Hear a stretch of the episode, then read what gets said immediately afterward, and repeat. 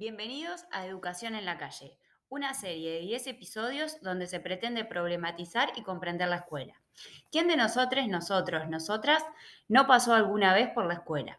Por eso creemos que todos podemos decir algo sobre ella. Por eso tomamos las preguntas que se hace la gente en la calle para que pensadores de, la educación respondan al respecto. En este primer episodio, al que llamamos Los comienzos de la escuela, civilización y barbarie, dialogamos con Miriam González. Buenas tardes, Miriam. Buenas tardes, gracias por invitarme al espacio. Miriam, ¿cómo surge la escuela como institución? ¿En qué contexto podemos decir que eso se da? A lo largo del proceso de construcción y consolidación del Estado-Nación argentino, que se inició después de la segunda mitad del siglo XIX, la escuela jugó un rol fundamental. La Ley 1420 de 1884 convertía la escuela primaria en laica, obligatoria y gratuita. La escuela logró asimilar y homogeneizar una población culturalmente heterogénea, compuesta por un importante número de inmigrantes recientemente llegados al país, desconociendo y desvalorizando las múltiples culturas que existían en nuestro país.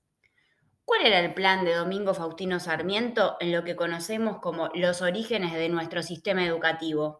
Sarmiento supuso que no era posible construir una nación con la mayor parte de la población sumida en el alfabetismo. Por eso puso la fuerza de sus argumentos en la educación al indicar que el poder, la riqueza y la fuerza de una nación depende de la capacidad industrial, moral e intelectual de los individuos que la componen. Educar al soberano se convertía en un aspecto central de la agenda de los gobiernos de distintas presidencias fundadoras y la siguiente es al punto que gobernar será educar. El modelo civilizatorio conllevaba apasionados debates en lo político y en lo público, con una meta fundamental, la socialización de los futuros ciudadanos. Esto implicaba el desarrollo de determinadas actitudes, tales como el apego a la moral y las buenas costumbres, según el modelo de la clase hegemónica, la inclinación al trabajo, la fidelidad a la patria y el cuidado de la salud y la higiene corporal. ¿Dónde debían formarse los nuevos ciudadanos?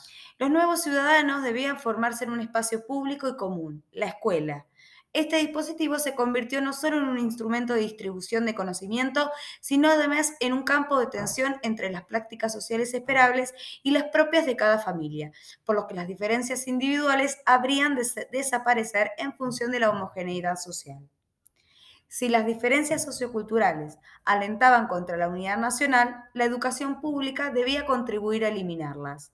En tal sentido, la escuela fue el escenario para desarrollar una educación pública obligatoria, gratuita y gradual, mandatos que sostienen fuertemente la escuela en el presente. ¿Qué quiere decir el lema civilización o barbarie? La opción de la civilización o barbarie sarmentina tuvo sus supuestos en la convicción de que la civilidad venía de la mano de la educación y de la alfabetización significaba el reconocimiento de los sujetos en su categoría de educables. Lo otro era barbarie, entre ellos la de los pueblos originarios, por lo que había que avanzar en la conquista de territorios aparentemente desiertos, es decir, no habitados, para que sus tierras y aniquilar sus, para quitar sus tierras y aniquilar sus culturas. Desde el pensamiento pedagógico, ¿qué corrientes teóricas buscan dialogar con los supuestos pedagógicos de la modernidad?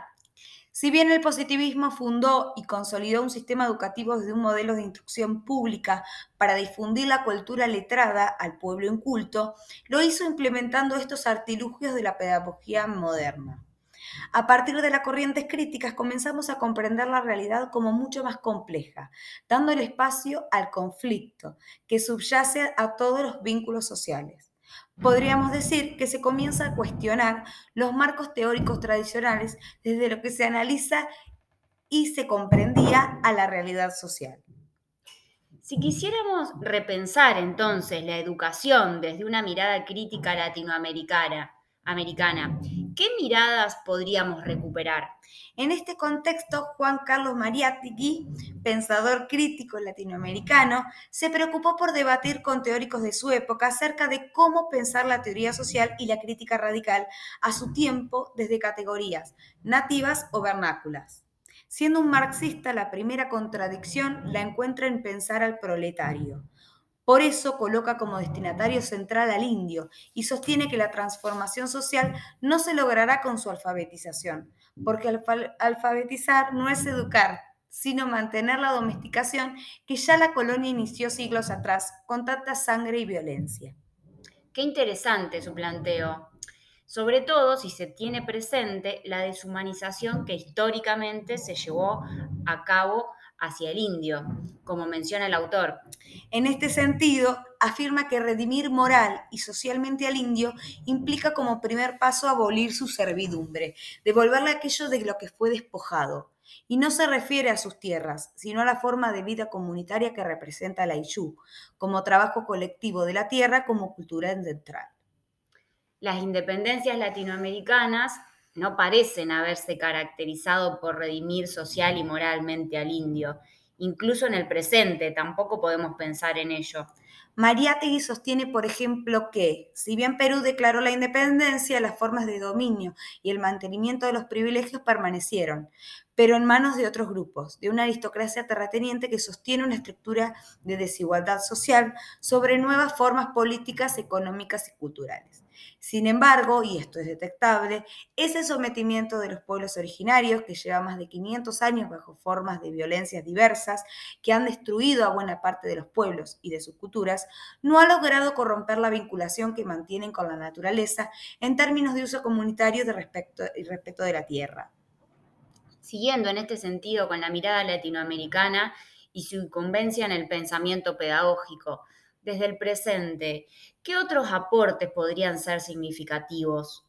Un autor de gran importancia es Paulo Freire, para quien la educación popular fue un campo donde se reconoce el carácter político de la educación. Desarrolló sus ideas a partir de la observación de los contextos rurales en Brasil en los años 60. ¿De qué venían sus planteos sobre la educación? Por ejemplo, en su obra Pedagogía del Oprimido, va a plantear ciertos análisis de los vínculos humanos desde una perspectiva crítica. Desde su mirada, los vínculos sociales se encuentran enmarcados en relaciones de deshumanización entre opresores y oprimidos, poderosos y subyugados a dicho poder todo en el marco de una explotación destinada a sostener un esquema económico y social que favorece a unos pocos. Entonces, en este sentido, no estaría refiriéndose solo al indio como Mariátegui, ¿no? El oprimido puede pensarse como una categoría más amplia en la sociedad actual. Totalmente. Su planteo, el de Freire, sobre la idea de una educación democrática, nace dentro de los sectores sociales más desfavorecidos, como alternativa para volver a dimensionar teóricamente los temas esenciales de la pedagogía y generar así un cambio social. En contextos como los actuales, caracterizados por el individualismo y la desigualdad, propone volver a las relaciones dialógicas, al respeto por el otro y a resignificar la palabra compartida y construida con ese otro. Es un pensamiento contrahegemónico y revolucionario. Muchas gracias, Miriam. Muy interesante eh, todos estos temas para seguir pensando. Muchísimas gracias por la invitación. Hasta la próxima.